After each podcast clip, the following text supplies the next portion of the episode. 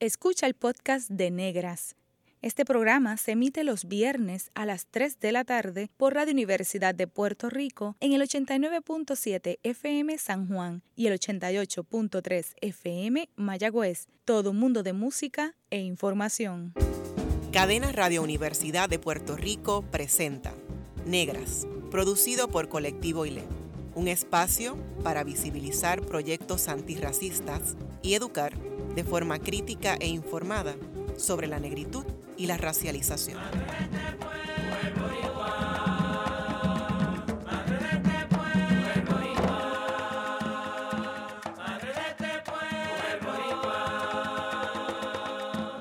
Saludos a toda la radioaudiencia que nos escucha a través de Cadena Radio Universidad de Puerto Rico.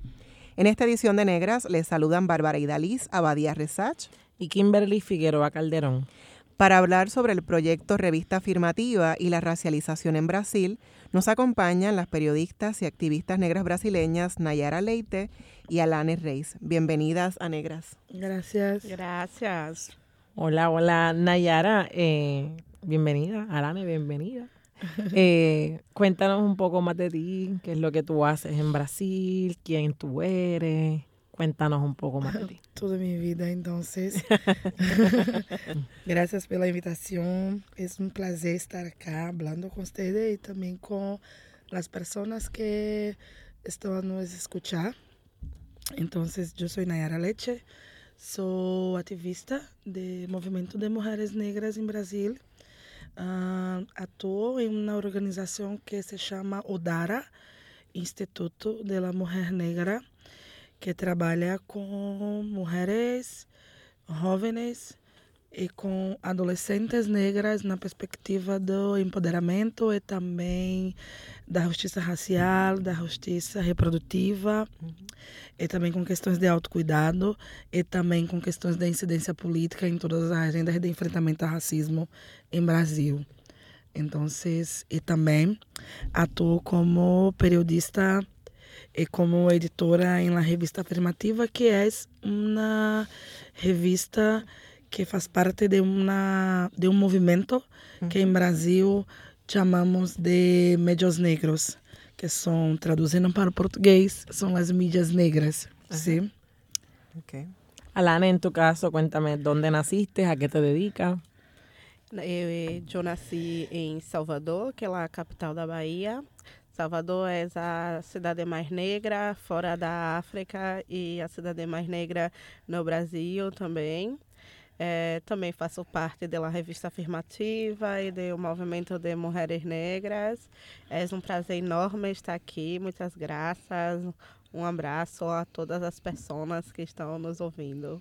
Qué bien. Agradecida. Esperemos a las personas que, que puedan entender portugués. Yo creo que sí. Ellas hablan muy claro y, y, además es tan melodioso el portugués que da gusto escucharles. Así que muchísimas gracias nuevamente por haber accedido a nuestra invitación. Son las primeras invitadas internacionales que tenemos en Negras, así que eso es un placer para nosotras. Eh, algo que, eh, Nayara, en tu caso también eres de Salvador. Sí, Salvador también de Bahía, uh, donde me vivo y donde nací. Ok. Sí. Qué interesante, ¿no? Que en algunas ocasiones, pues, no siempre tenemos la fortuna de hacer el trabajo activista que hacemos en los lugares donde nacimos, ¿no? Me parece interesante que ambas son de Salvador y que trabajan ahí, han dedicado su vida eh, a, a, sus comunidades, ¿no? Eso es muy interesante y muy importante, ¿no?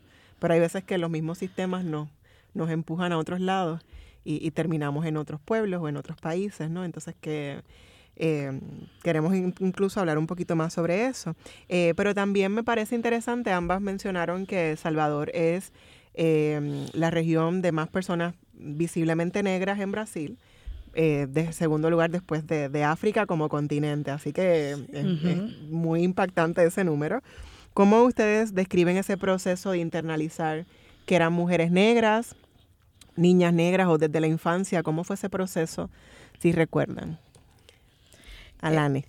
Eh, ¿Usted quer que eu hable sobre mí o sobre el proceso de la identidad de las mujeres negras? Sobre tu proceso como tu identidad negra personalmente. Sí, eh, yo siempre entendi de certa forma que era um, uma ninha negra. É, sou filha de um casal de um pai negro retinto e de uma mãe que também é negra, pero de pele mais clara e que não okay. se entendeste como uma mulher negra. Okay. E deste processo, quando eu era laninha, eh, imaginava que eh, eu poderia ser uma uma uma ninha mulata ou morena, que é como uhum. se habla é, de, de forma eufemista uhum. em, em Brasil mas logo tive a compreensão de que isso é, não, não era uma forma positiva, porque meu pai sempre foi ser um, uma pessoa que queria que eu entendesse que eu era uma menina negra e, e, e tinha problemas, por exemplo, quando eu assistia na TV uhum. coisas de crianças brancas tipo, é, em, no Brasil tem uma apresentadora de TV muito famosa, não sei se vocês conhecem, que é chamada Xuxa. Xuxa, Conhecem? que também foi. meu, meu papá detestava que eu assistisse Xuxa e não deixava. E isso era muito triste, porque todas as crianças assistiam, todas as ninhas e ninhos assistiam. Mas depois eu fui entendendo e no processo de adolescência, sempre gostei muito de, de música e de artes negras. E isso ajudou-me também a, a compreender meu processo de identidade, mas também compreendo que mi, minha realidade de vida, da minha família, do meu, do, do meu papá, uhum. não é a realidade geral da, das, das ninhas e dos ninhos negros e negras do okay. Brasil. Assim, sei que tenho um pai mais consciente do que okay. a maioria dos homens negros. Eh, Alane comenta que viene de un matrimonio de un hombre negro, visiblemente negro, y una madre de piel un poco más clara, y que gracias a la conciencia racial de su padre ella pudo entender desde muy pequeña cuál era esa identidad de no blanca en Brasil y que ese personaje que muchas personas de mi generación recuerdan, Chucha, eh, pues su padre no permitía que ella lo viera. Y eso es interesante porque en Puerto Rico se, fue como el boom de Chucha y entonces eh, todas las niñas querían vestirse como ella y, imitarla. Así que fue un personaje que internacionalmente no, no veíamos necesariamente esa discusión racial como la veías en tu casa. Así que es un privilegio que tu padre también tuviera esa, esa conciencia racial. Así que qué interesante eh, de cómo desde muy temprano en tu vida tuviste esa experiencia de, de hay cosas que no puedes ver o que no debes aceptar o celebrar porque no tienen que ver contigo, ¿no? No, no, no se relacionan a ti como te ves fenotípicamente. Así que, ¿y en tu caso, Nayara? Um, en mi casa sí tenía un, un debate pero muy silencioso porque mi pai, mi papá también es negro uh-huh. y mi mamá tiene, es blanca en Brasil. Entonces es una mujer de pele muy clara y sus cabellos son totalmente lisos. Okay. Entonces, pero su mamá es una, era una mujer negra y mi papá y su mamá también, mi avó, minhas abuelas eram mulheres negras que viviam em nossa casa. Okay. Entonces el debate racial existía, pero como toda mi pele es una pele claro, yo no era tratada internamente en mi familia como una niña negra, okay. y sí como una niña morena, pero con un privilegio de ter os cabelos cacheados, ondulados, e não os, os pelos crespos. Então, eras como, tipo, é melhor que tu sejas morena do que tu sejas negra como suas abuelas.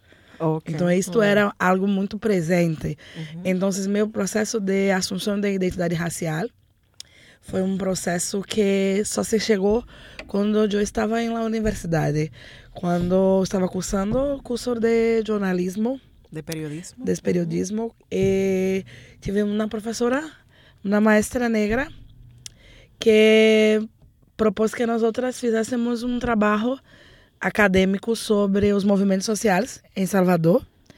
E minha pauta foi para entrevistar uma mulher que era uma mulher negra que trabalhava na primeira fundação pública que tratava de assuntos e questões raciais uhum. em Salvador de Bahia, que era a Fundação Palmares. Okay. Então, quando encontrei com essa mulher, a primeira coisa que ela me um, perguntou era como eu me considerava, se eu me considerava uma, uma adolescente, uma adulta, uma mulher negra. Uhum. Então eu fiquei um pouco sem saber o que contestava. Então nesse dia. E que contestabas? Não contestei. Ah, ok. Não, não falei nada. Ok. Fiquei em silêncio. Pero nesse mesmo dia, quando me voltei para minha casa, entrei no ônibus e fui pensando o que sou. Sou uhum. branca, sou negra, sou morena. Foi quando os processos de afirmação. Então, quando também tive a oportunidade de conhecer as mulheres negras de movimento e também passei aí para as atividades. Então, esse debate foi ficando bastante mais presente e foi quando eu me entreguei ao movimento de mulheres negras. Mas antes, em minha família não se tinha, mesmo sendo uma família que vive em uma parte de Salvador de Bahia que é majoritariamente negra e de pessoas pobres, onde se morre muito niños donde o racismo é muito presente, uhum. pero sempre vivi como se tivesse com uma fenda em meus olhos e que não via que determinadas coisas desde a escola, como brincadeiras, como uhum. piadas, era racismo. Então, como eu não me identificava como uma pessoa negra, então também não identificava que aquelas coisas que aquelas pessoas falavam sobre mim era racismo. Okay. Que en cierta medida se parece a la cuestión de mejorar la raza. Cuando hablabas de que en tu casa te decían es mejor que seas una morena a que seas una negra. ¿no? Sí, entonces mismo con mi pelo no siendo un pelo que es crespo, literalmente crespo, uh, mi mamá hablaba, entonces cuando va en salón para pranchar ou escovar ou colocar alguma química para que o cabelo saísse todos os cachos. Isto era uma forma que eu me assemelhasse cada vez mais, estivesse mais próxima uhum. de uma perspectiva branca e não de uma perspectiva negra. Okay. Así que eh, Nayara comenta que parecía como si tuviese una venda en los ojos cuando estaba en su infancia y las mismas prácticas que podemos mencionar aquí en Puerto Rico, ¿verdad? De alisarse el cabello, los cachos son los rizos, ¿no? De desrizarse el cabello, eran procesos eh, por los cuales ella también eh, estaba pasando y lo, y lo piensa como un proceso de asimilación entonces a una blancura, a una blanquitud, ¿verdad? Y alejarse un poco de la negritud. Sí, y siguiendo la línea de estas manifestaciones, mencionaste, ¿verdad?, el asunto de mejorar la raza y de que, ¿verdad?, encontrabas unas cosas que sabías que estaban ahí, pero no las veías como racismo. Eh, nos preguntamos si nos pueden mencionar algún tipo de ejemplo eh, de manifestaciones de racismo en Brasil. ¿Verdad? ¿Cómo ustedes han vivido el racismo? Sí. Y un poco la decían las brincadeiras, las bromas, ¿qué tipo de bromas se hace? Como... Sí, es muy común como utilizar de ejemplos de coisas feias, animalescas, para hablar que usted se parece com algo que é feio ou estranho.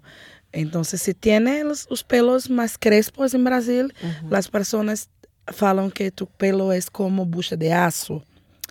Um, fazem brincadeiras pesadas, como semelhanças a bruxas, as coisas mais medonhas.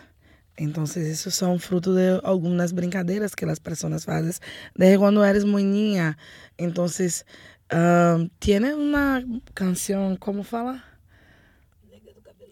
Que é uma música, uma canção em Brasil que é de carnaval em Salvador de Bahia que é como nega de cabelo duro que não se gosta de pentear. De pelo duro. De, de pelo, pelo duro, duro, que não le gusta. que le gusta de pentear. Duro como duro pedra, como tábua, assim. Uh -huh. Que nem lo pente, la travessa. Entonces, estos son... Que ni el peine la, la peina, que no, sí, no entra ni el, la peinilla. Sí. Okay, Entonces, peine. esas son unas... Ou como Neguita Tribo Fu, que é também uma coisa como personagens de carnaval Entonces las personas hablan mucho sobre eso.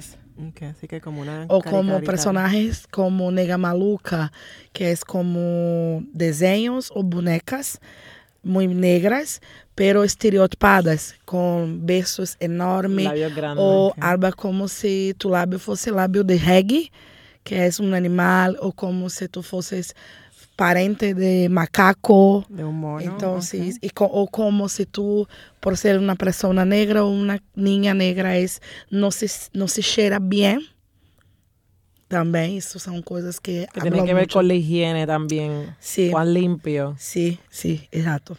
Y en tu caso, Alani, ¿alguna otra forma de, de pensar cómo se, um, se manifiesta el racismo?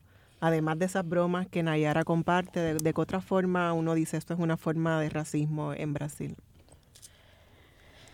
De maneira muito, muito direta, o racismo manifesta-se mais como nas, nas broncas, nas brincadeiras, pero é, a realidade é que o, no Brasil o racismo está em todos os lugares, na divisão dos bairros, uhum. das escolas, da, do, dos espaços de saúde.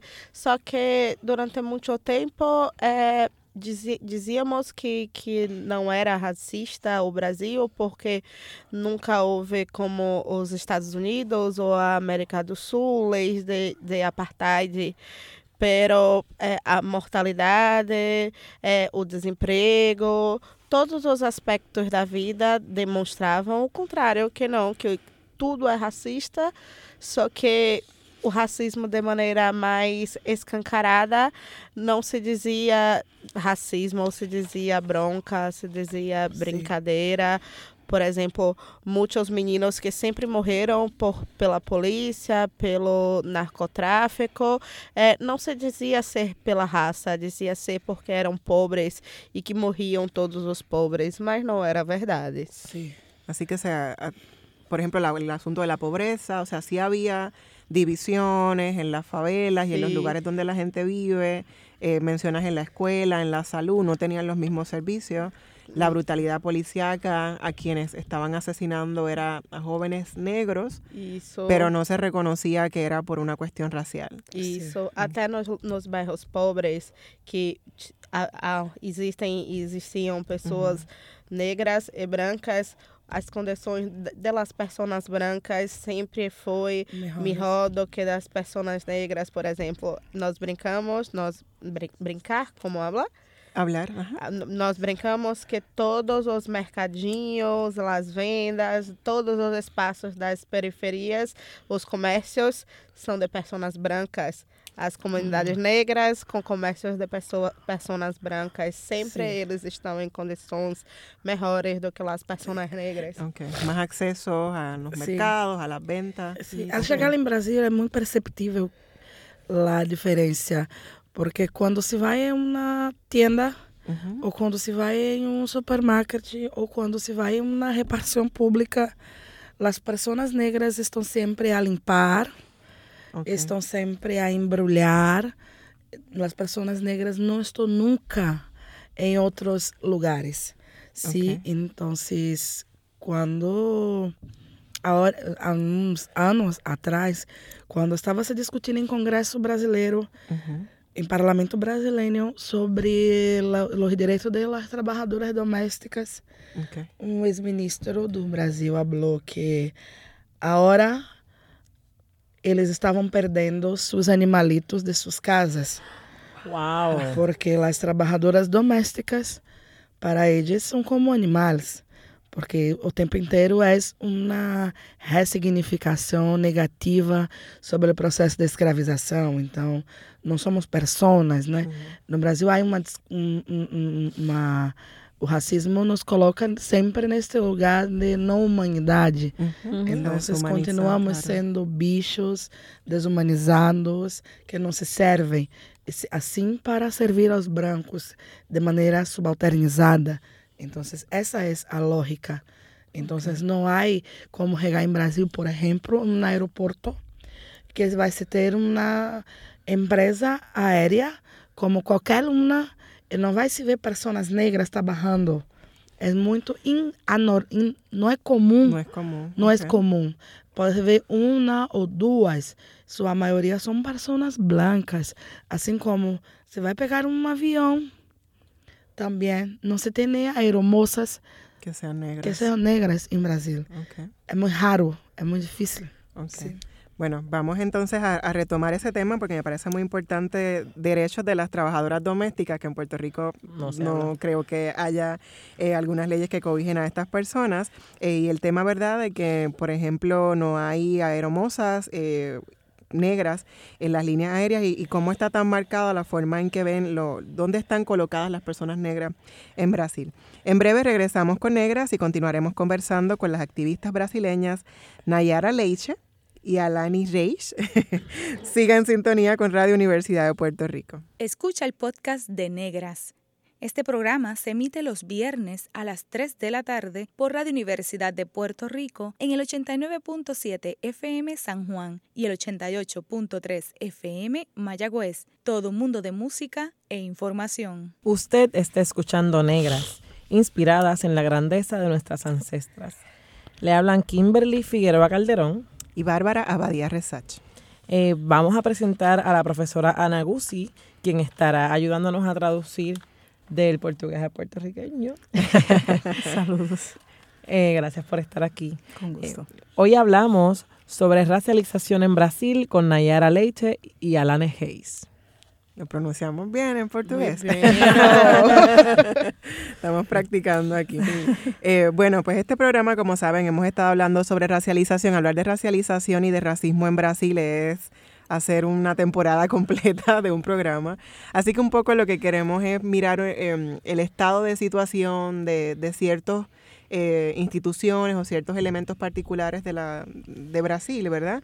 Eh, principalmente nos hablaban de la población en Salvador, pero en Bahía como estado son muchos millones. ¿Cuántos millones son de habitantes en esa región en particular? En Bahía 14, millones. 14 millones de personas. 14 millones. 14 millones. En Bahía como casi 4 millones. Y en, como casi 4 millones y la población en general de Brasil 200 millones. Sí. Y de esos más o menos 111 millones son negros. declarados negros y en Bahía 79% son, declarados negros. Eh, en Salvador, que es la capital más negra fuera de África, como 85% son El 85%. Qué sueño. Y cuando hablan de autodeclaradas racialmente como negras, ¿cuáles son las categorías raciales principales en, en Brasil? A preto y pardo, que se configura como las personas negras y a las personas brancas y, la, y as, las personas amarelas, que es como personas japoneses, ¿no? Eh, indígenas. Indígena. Eh, e como falamos ontem em reunião com o Coletivo Ilê, eh, as pessoas negras são declaradas pretas e pardas porque como muitas pessoas é, negam, negaram suas identidades durante muito tempo com estes eufemismos como moreno, é, mulato, todas essas variações em determinado momento foi é, atribuída pela, pelo órgão do governo responsável como pessoas pardas que dizem respeito às pessoas negras. Por isso que são é, somos maiorias hoje. É, ainda assim, há muitas pessoas que se dizem e que se acham brancas, pero não são brancas porque são muito mestiças em, su, em sua família. Sí, que básicamente que hay todavía hay un gran número de la población que se identifica como blanca, ¿verdad? Pero que realmente tiene eh, raíces o algún tipo de mestizaje, eh, mesomestizos, ¿no? Que tienen alguna característica de la negra. Y entonces también mencionabas como una responsabilidad del gobierno también en el establecimiento de esas categorías preto, pardo, blancos, amarelos, amarillos, que ahí cae entonces indígena y todo lo que no sería no blanco y no negro. O sea que son como cuatro categorías principales. Tres, tres, porque pardo e preto é, correspondem à mesma categoria, que é a categoria negra. Negra, ok. Sí. Así que, ¿y, ¿y cómo va el asunto, por ejemplo, de la afrodescendencia? Porque pensar 111 millones de personas que se autoidentifican racialmente como negras, pues están los pretos, pardos, eh, mestizos. ¿Cómo, ¿Cómo funciona esa categoría de afrodescendiente? ¿Quiénes caen ahí en, en esa...? Es, es mucho poco usado. Sí, este es un término que para las luchas, para las peleas de enfrentamento a racismo en Brasil nós, nós, nosotros no usamos mucho.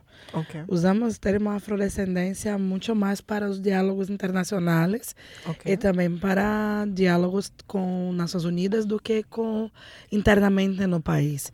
O trabalho que o movimento fez uhum. foi para uma autoafirmação de identidade negra e não afrodescendente. Sim. Então, as pessoas que se têm uma pele um, um pouco mais clara ellas en Brasil no hablan que son afrodescendentes. Okay. Elas são mais fáceis de identificar como blancas ou são pessoas que são vistas como morenas, como Correcto. habló Alani. Okay. Sí, que básicamente eh, no se utiliza tanto internamente en Brasil No. el término afrodescendencia, no se utiliza, sino que para foros internacionales se utiliza. Pero que por lo general las personas, aunque tengan la tez eh, morena, eh, que, no, que no sea totalmente blanca, Ujú. eh, ellos se consideran como blancos no, o morenos, o si no Sí. sería la categoría o blanco o moreno. Eh, Que no sé si- implica como un mestiz- mestizo, pero de piel un poco más clara que Sí. una persona visiblemente negra es en correcto. términos Tiene de una cosa que hablamos mucho en Bahía, como es una, un lugar muy negro, Ujú. de personas que tienen la tez retinta bastante negra. Sí. Hablamos que las personas que tienen las tez um pouco mais clara uh, só se configuram como pessoas brancas em Bahia, porque tem muitas pessoas negras. Porque quando vocês estão fora da Bahia, não são lidas como pessoas blancas, blancas. Okay. não são vistas, não são aceitas como pessoas brancas. Okay. É o caso da minha mamá, que sí. falei no início que que como, como ela é uma mulher negra, de pele clara, que viveu a vida inteira no, no, numa comunidade de periferia, de favela, é a mais clara da família e por isso era identificada como branca, mas não era branca em nenhum outro lugar do Brasil, apenas na Bahia. Apenas na Bahía. Interesante. Se chegar em qualquer lugar do sudeste do Brasil, será uma pessoa negra. É Se negra, chegar em sim, qualquer é. lugar do sul do Brasil, que é onde se concentra a maioria das pessoas blancas de origem europeia, Correcto. também será uma pessoa negra. Então, só em Bahia este, existe este fenômeno, porque há muitas pessoas negras. Chamamos de brancos baianos. Então, como há muitas pessoas negras, todo mundo quer buscar sua raiz para o lado blanquito, Ajá. sí, y no afirmar su identidad. Eh, un poco pasa como en Puerto Rico, ¿no? Que pues vemos en el censo cuáles son los resultados, principalmente porque tenemos unas categorías que no nos apelan, eh, que son las categorías de Estados Unidos, pero mucha gente se marca blanco y pues el más blanquito de la casa, pero una vez cruzamos el charco y vamos a otro lado, te preguntan, where are you from? ¿De dónde eres? ¿O por qué tienes acento? Eh, y ya ahí pues se, se borra un poco esa identidad blanca, No eres racial. tan que- blanco como tú pensabas. Esto, es, esto es, algo que, por ejemplo, define la forma como usted será tratado en Brasil, Sí, en Bahía, por ejemplo. Entonces, si va a un restaurante o a un bar, que es como un lugar que un poco más luxuoso, no tanto, pero un poquito, Más lujoso. si tiene una tez un poco clara, puede ser bien tratado, pero si tiene una tez o trazos que evoque la condición de una persona negra, no es bien tratado. Isso é algo que nós, nós estamos acá impressionadas porque sabemos que acá o racismo é muito forte, pero não vivemos nenhuma situação de discriminação real em restaurantes. Em Brasil, pode acontecer casos de não ser atendida. Já sentamos em lugares onde os garçons não se vêm atender-nos. Então, acá, isso não aconteceu com nós outras. Então, estávamos falando sobre isso ayer, que sí, ok, tiene racismo, es evidente, pero es muito mais sutil, talvez, em sua forma de tratar do que em Brasil. Em Brasil, Sim. a sutilidade é bastante agressiva. Então, há uma demarcação muito real uhum. sobre onde as pessoas negras estão e onde as pessoas brancas estão. Okay. Sí, aquí nosotros eh, aquí nosotros le decimos que está solapado, ¿no? Debajo de la alfombra el racismo y hay mucho lo que le llamamos el ay bendito, la pena, ¿verdad? No es tan frontal como en otros lugares, pero sí cuando tú vas a las instituciones, ¿verdad? O, al, o a la estructura de gobierno es bien visible quiénes nos representan y quiénes no. Sí, el asunto de la representación. También eh, en Puerto Rico hay un fenómeno, no sé si es un fenómeno, pero bueno, eh, que reconocemos la gente que es extranjera quizás con una facilidad. Así que no sé si eso también tiene que ver con que a ustedes, en el área de San Juan donde están quedándose en estos días, saben que no son de Puerto Rico. Sí. y entonces pues hay un trato al turista o a la persona extranjera eh, en esas zonas este, turísticas muy distinto al de la persona, a lo mejor si va Kimberly o yo. Eh, y si nos interpelan como no puertorriqueñas, ¿verdad? Porque si nos, hablan inglés. como puertorriqueños, pues no, pero si no nos hablan en inglés, pensando que somos cuerpos que no estamos, no somos de aquí porque somos negras y pues debe ser que somos turistas. Sí. De lo contrario, no. O por ejemplo, si fueran personas dominicanas, negras eh, o haitianas, pues el trato que reciben es como el que describes eh, en Bahía, que ni siquiera el mesero se acerca a, atenderte. Sí, pero tal vez si ustedes, ustedes en Bahía, tal vez, mesmo cuando se habla español, tal vez no consigan ser bien, bien, tratadas. Sí, porque somos visiblemente negras. Pero en el caso de Puerto Rico quizás es diferente, que aunque ustedes son mujeres negras, pero se les nota extranjera o quizás al hablar eh, y ya es un marcador que las coloca en un espacio de, pues de mayor privilegio, digamos. De cierto privilegio, de que son turistas, pues vamos a tratarlas bien porque es parte del negocio del turismo. El capitalismo. Sí, el capitalismo, sí. Eh, yo quería como aprovechar que ya hemos estado hablando, ¿verdad?, de esas manifestaciones de racismo eh, y demás, y quería aprovechar un poco para que nos hablaran de cómo esto se interpela con el asunto del, de la coyuntura del gobierno que hay ahora, ¿verdad?, con Bolsonaro. Es un tema que hemos estado hablando inclusive en nuestra reunión de ayer, pero me gustaría un poco que lo pudiéramos eh, poner en la mesa aquí porque entiendo que ha hecho unos cambios, ¿verdad?, en la población grandísimo en cuanto a este tema y que también hay unas iniciativas que han estado siendo amenazadas por este cambio de gobierno. Entonces, yo creo que ahora la situación es más grave porque si, si antes los racismo siempre se ve presente, pero de manera la sociedad no se, se manifestaba tu odio pero ahora eh, es, es, muy más vital. Es como si ahora hubiese una orden abierta de la presidencia de, de, la República para que las personas que son racistas, las personas que son transfóbicas, las personas que son lesbofóbicas, las personas que son misóginas, ahora es como si es permitido, uh -huh. es o común, es o bueno que sea é extremamente racista e conservador. Então, Entonces, la do governo Bolsonaro é um momento onde o governo imprime uma narrativa que... o governo imprime uma narrativa que é como... Precisamos retirar todas as coisas que as pessoas negras têm, mesmo que sejam muito poucas porque essas pessoas não precisam ter direito a nada. Isso é uma narrativa muito presente. Isso perpassa pelos direitos às políticas públicas, perpassa, perpassa pelo direito à cidade onde vive, uhum. ao trabalho, mas também fundamentalmente perpassa pelo direito se vive ou se não vive. Então, existe uma perspectiva de militarização e também de opressão muito forte do governo, do governo.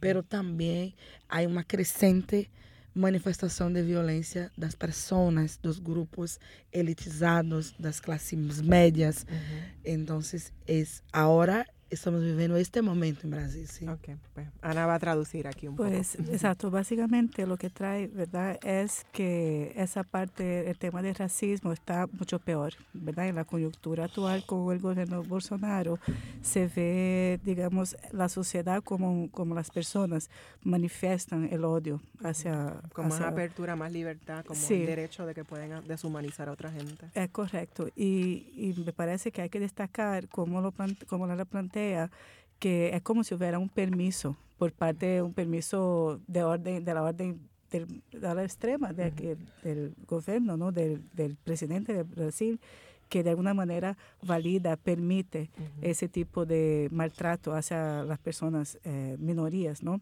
Y que también tiene obviamente implicación en las políticas públicas, en la ciudad, en el trabajo, que todo eso está ahora como que validado de alguna manera sí. por el presidente. Y también él ha comentado algo del derecho de que si vive o no, que hay una opresión fuerte por parte del gobierno y una creciente manifestación de violencia de la clase media, hacia las diferencias y, y, odio, sobre todo. Sí, eh, a mí me parece eh, muy interesante y muy terrible, ¿verdad? Pero eh, el tema de, de, la brutalidad policíaca, que aquí en Puerto Rico quizás el referente más cercano es Estados Unidos, y a veces la gente niega que en Puerto Rico exista brutalidad policíaca porque no se manifiesta de la manera quizás que se ve en Estados Unidos, lo que no implica que no exista. En el caso de Brasil, cada 23 minutos muere un joven negro a manos de la policía. Cada 23 minutos muere un joven negro a manos de la policía. Hablamos de la brutalidad policíaca, del militarismo en, la, en las escuelas, las escuelas militarizadas, eh, la criminalización de los cuerpos y cuerpas negras. ¿Cómo se sobrevive en un Brasil donde cada 23 minutos un joven negro es asesinado por la policía? Vivemos um momento de extremidades, porque ao, ao mesmo tempo que los, as pessoas racistas, brancas, a classe média estás mais livre. mais livre para manifestar seu racismo. Da mesma forma, o Brasil está vivendo um fenômeno muito interessante que é de la quebra do mito da democracia racial. Uhum. Somos um país mundialmente conhecido ao longo do, do século XX por sermos um país onde não havia racismo. Muitas pessoas acreditavam nisso, incluindo pessoas negras, eh, reforçavam esta ideia. Com, com este ano, esses últimos anos, muitas pessoas negras estão afirmando não a racismo, não. Os brancos nos discriminam, nós não temos os mesmos direitos. E por, por este motivo, há muitas reações em todos os segmentos do movimento social, sobretudo as mulheres negras estão muito mais organizadas em, em todos os, os espaços, ou seja, há muita, há muita morte, há muita violência, há muita segregação, temos visto uma investida das elites brasileiras, no, principalmente nos direitos à educação pública de qualidade, que permite que as pessoas negras tenham um tanto de mobilidade social. Uhum. Temos visto é, muito, muitas investidas nos direitos trabalhistas, nos direitos da previdência social, pero temos visto também pessoas negras comuns que lá que não são militantes, não são das universidades, afirmando, compreendendo, debatendo sobre racismo. Temos visto mais e mais manifestações e lutas lutas quando um jovem negro é assassinado, de pessoas comuns irem para as ruas e é, até a fogo nos ônibus, é, parar as, as ruas, as cidades. Vimos um movimento de extremidades, de que uhum. ao mesmo tempo que o racismo cresce, lá a identidade negra também está mais forte. Eu não sei onde irá parar, mas okay. é isso, um momento interessante no Brasil. Okay. Eh, básicamente se está hablando de, ¿verdad? Que estamos viviendo un momento de est extremidades, eh, de extremos, ¿no? Que a la misma vez que, que se puede destacar el racismo, de, sobre todo de, la, de las personas blancas, de la clase media, eh, están más libres, ¿no? Para manifestar el odio, ¿verdad? Como acabamos de comentar, como eso de alguna manera es eh, bien visto, de alguna manera, por, por, la, por el presidente. Eh, vemos el, el, momento interesante de Brasil es precisamente por esa, ese, esa ruptura de la democracia y pensar que un tiempo atrás toda la sociedad, incluyendo la gente negra, pensaba que no había racismo y, y reforzaban esa idea de que de que no había, pero ahora ya se están afirmando, ya están reconociendo eh, que existe racismo y hay reacciones de muchos movimientos sociales.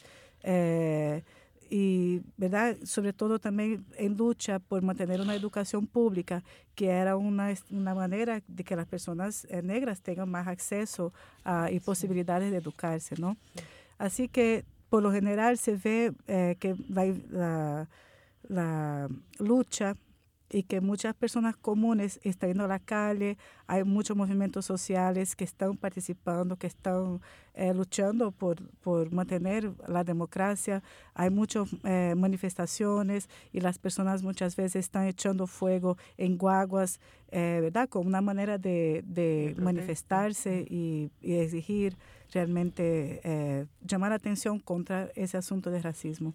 Sí, y que y que a la misma vez que el racismo crece, como se plantea y que está de alguna manera validado por el gobierno, también crece la identidad negra. Sí, es súper interesante, ¿verdad? Hablar del mito de la democracia racial o en el caso de Puerto Rico, también de esa democracia racial o la gran familia puertorriqueña, pero cómo además de que la violencia crece, pero también crece la identidad racial negra y cómo se explica ese fenómeno, ¿verdad?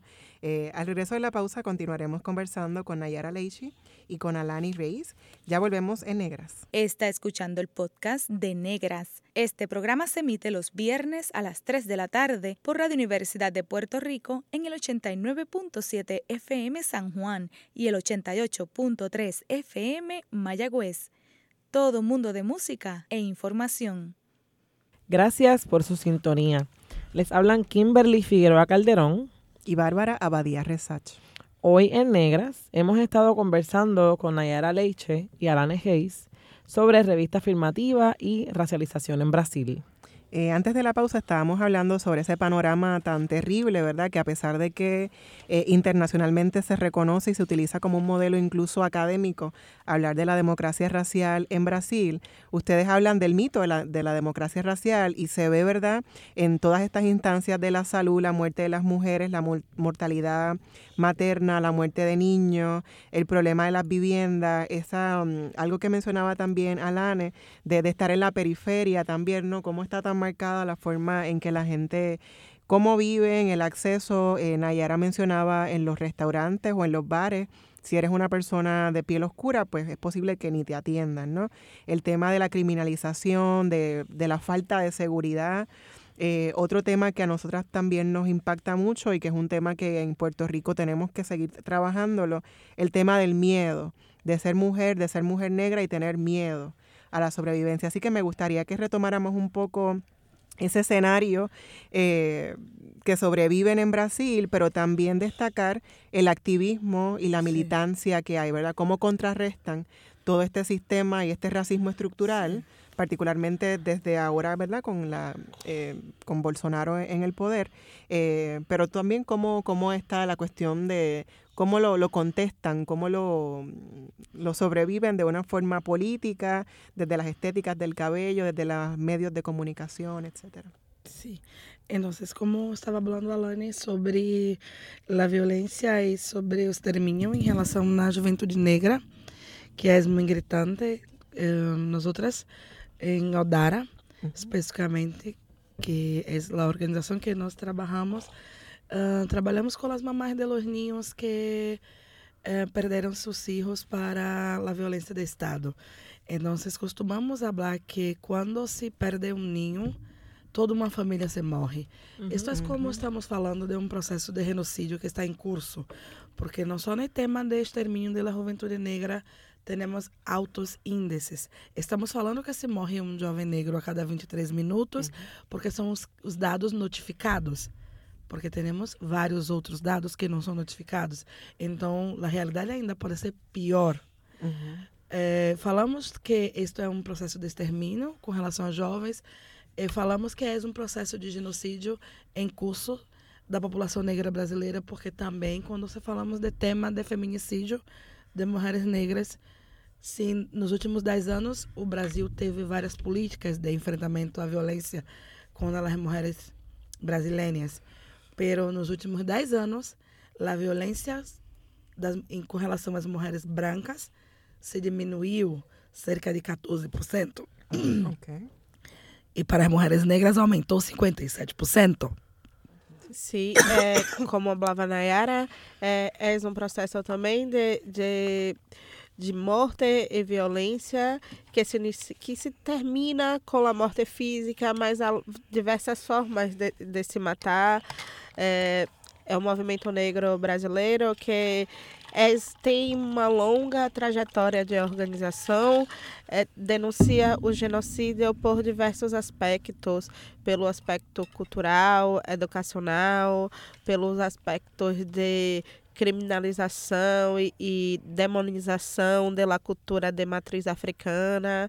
É, isso tudo se, se configura um processo que o movimento negro brasileiro chamou de genocídio da população negra, que hoje é muito mais popular é o termo do genocídio nas denúncias da segurança pública em relação aos, ao extermínio dos jovens, nas denúncias em relação ao feminicídio das mulheres negras é, pero é necessário compreendermos que todo o processo do Brasil se configura em, enquanto genocídio.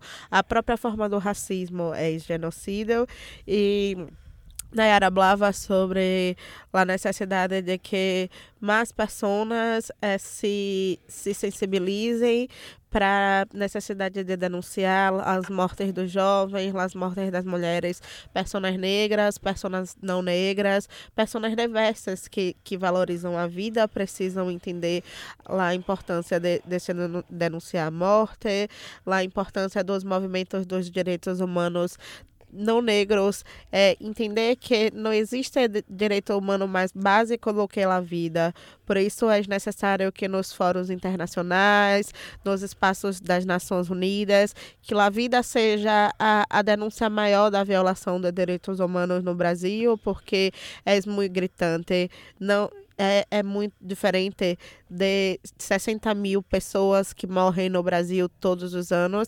75% das pessoas são negras. 60 mil pessoas. O Brasil morre mais pessoas vítimas de arma do fogo do que qualquer país oficialmente em guerra no mundo. É um processo de genocídio escancarado. Eh, básicamente se destaca ¿verdad? El asunto de la violencia y del exterminio de la juventud negra, lo que precisamente nos estaba comentando Nayara, y menciona de la organización que las colaboran, que se llama ODARA, que es una organización que colabora con las mamás de niños que perdieron sus vidas, ¿verdad?, por la violencia del Estado y el exterminio. También eh, le preocupa Nayara y lo trae que hablamos de de un joven a cada que cada asesinado a cada 23 minutos. Sin, sin, embargo, él menciona que esos son los datos notificados, que posiblemente hay otros datos que no son eh, notificados. Por lo tanto, se ve. Eh, se menciona muchos momentos el término del exterminio de la población joven negra y también el genocidio. Y luego eh, también Nayara destaca en lo que nos está comentando sobre la violencia y la muerte en las mujeres por, un, por lo general y destaca que sí hubo una disminución de las muertes en mujeres blancas, un 14%. No obstante, hubo un aumento de violencia y, y muerte con las mujeres negras, uh -huh. llegando a un 57% en ese aumento.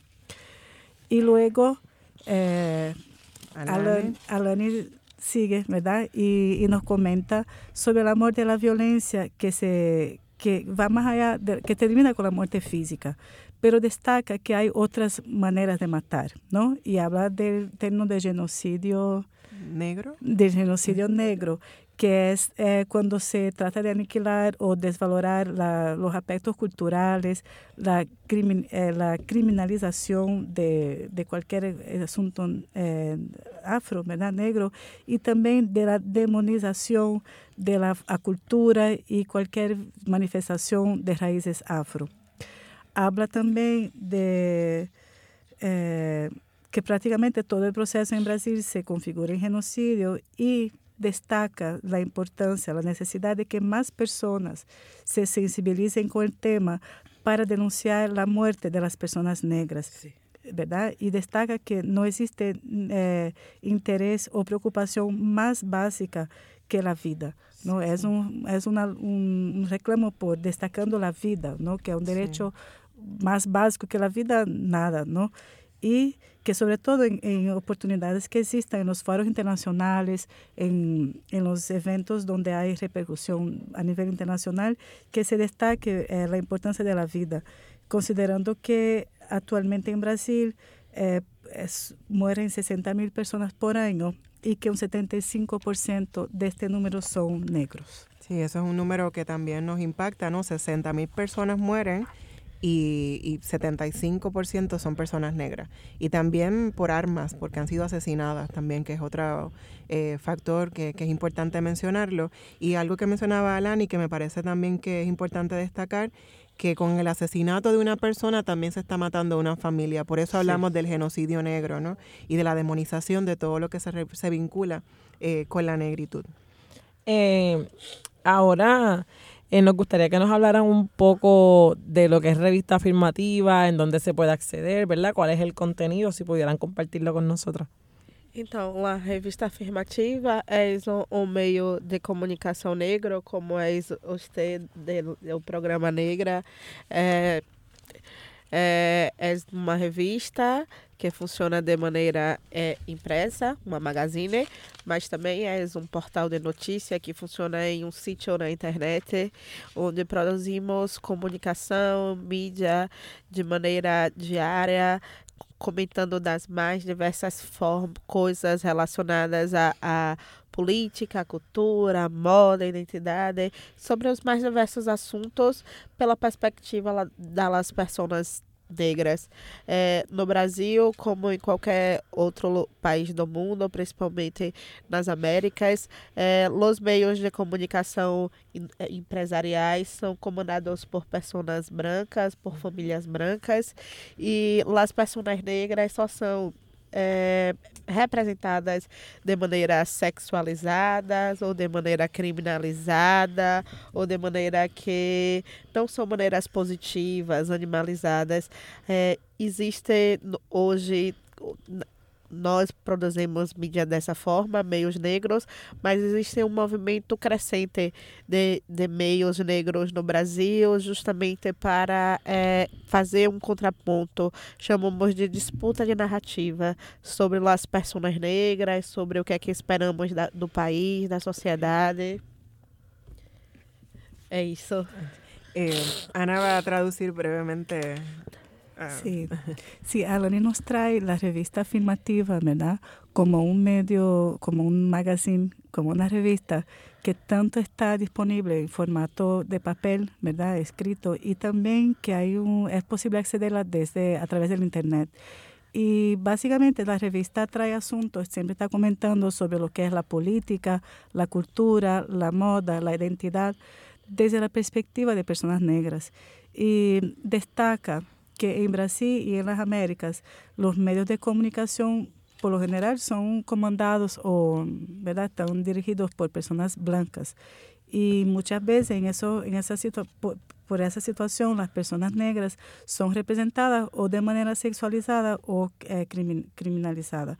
Así que trae eh, la revista afirmativa como, como una alternativa precisamente para debater y para traer esos asuntos y trae un término que, que eh, vale la pena destacar, que se llama disputa de narrativa, ¿no? Precisamente tratando de dar voz a la comunidad, a las personas eh, negras. Eh, para efectos ¿verdad? De, de, las personas que nos están escuchando, ¿pueden contarnos cuál es la página de website del online que la gente pueda acceder para poder ver las revistas? www.revistaafirmativa, tudo junto.com e também no Twitter e também no Instagram e também no Facebook temos uma fanpage. Então tem um na revista afirmativa tem um slogan que é somos nós falando de nós para todo mundo. Então esta é a ideia Así que, que somos nosotros hablando de nosotros, pero para, para todo el mundo. mundo. Sí, vamos a hablar sobre todos, tudo os temas que a comunicação e os meios tradicionais e hegemônicos nunca vão falar. Okay. No, sí. Así que www.revistafirmativa.com.br de, de Brasil y lo pueden conseguir en Instagram, Facebook, Twitter eh, y también está impreso, que es una forma también de, de autosustentar su producto, ¿no? Su, su, revista. Y una última pregunta, porque estamos sin tiempo. Eh, ¿De dónde viene revista afirmativa? Sabemos de las políticas de, de acción afirmativa, de establecer cuotas en Brasil. Y están en esa eh, disputa de ese discurso de, de las cuotas, de, de, la afirmación, ¿verdad? Este, ¿cómo, ¿Cómo juegan con ese título de, de, la, de la revista? ¿Revista afirmativa por qué? Eh, es una pregunta interesante porque nós, nós outras existimos solamente por conta das políticas afirmativas, porque eu fui uma estudante cotista e lá, meus, meus colegas que fundaram a revista comigo também eram estudantes cotistas. E resolvemos fazer uma, uma revista para falar sobre processos de luta das pessoas negras na época que lá as políticas afirmativas completariam 10 anos e o Supremo Tribunal uhum. do Brasil iria julgar se era constitucional ou não constitucional. E aí resolvemos dar o nome de revista afirmativa e a primeira edição foi toda dedicada para falar das políticas afirmativas, porque nesta época foi uma época que os brancos se organizaram e entraram na justiça para dizer dizer que não era constitucional, que era desumano, que era errado ter eh, políticas de cotas no Brasil. Ana? Exato. É, Alani destaca que a revista afirmativa surge por iniciativa de ella y, do, y compañeros que eran parte del programa de la acción afirmativa del gobierno eh, creo que el gobierno Lula, no sé si era con Lula, pero bueno, eran uh, estudiantes de cuota, ¿no? Que pudieron estudiar a través de la acción, de la acción afirmativa eh, de, la, de, los sistemas de cuota. Y, y, en esa, y hablan del proceso de lucha, ¿verdad? Y porque precisamente en, en, cuando surgió la revista, hacía 10 años que se había, que se tenía la, la eh, la ley afirmativa, ¿cómo se llama? La, el décimo aniversario y entonces estaba en la gente blanca estaba determinando si era legal o no. Exacto, si era, estaban juzgando si era constitucional o no existir eh, la, la, acción afirmativa y cuotas. Y, y, entonces, pues por eso mismo que la revista se llama afirmativa, como que de una manera de establecer y, y eh, definirse, ¿no? Como, claro, claro gracias, eh, gracias muchas veces por estar con nosotras aquí a acompañarnos, ¿verdad? Estuvimos con Nayara Leiche, con Alani Reis y con Ana Guzzi. Eh, agradecemos a Luis Lugo López por acompañarnos como técnico en esta edición de Negras. No olviden sintonizar Negras el próximo viernes a las 3 de la tarde. Feliz viernes a todos. Cadena Radio Universidad de Puerto Rico y Colectivo ILE presentaron Negras, asumiendo nuestro justo lugar como forjadoras de cambio. Acaba de escuchar el podcast de Negras. Le invitamos a que nos sintonice los viernes a las 3 de la tarde por Radio Universidad de Puerto Rico en el 89.7 FM San Juan y el 88.3 FM Mayagüez. Todo un mundo de música e información.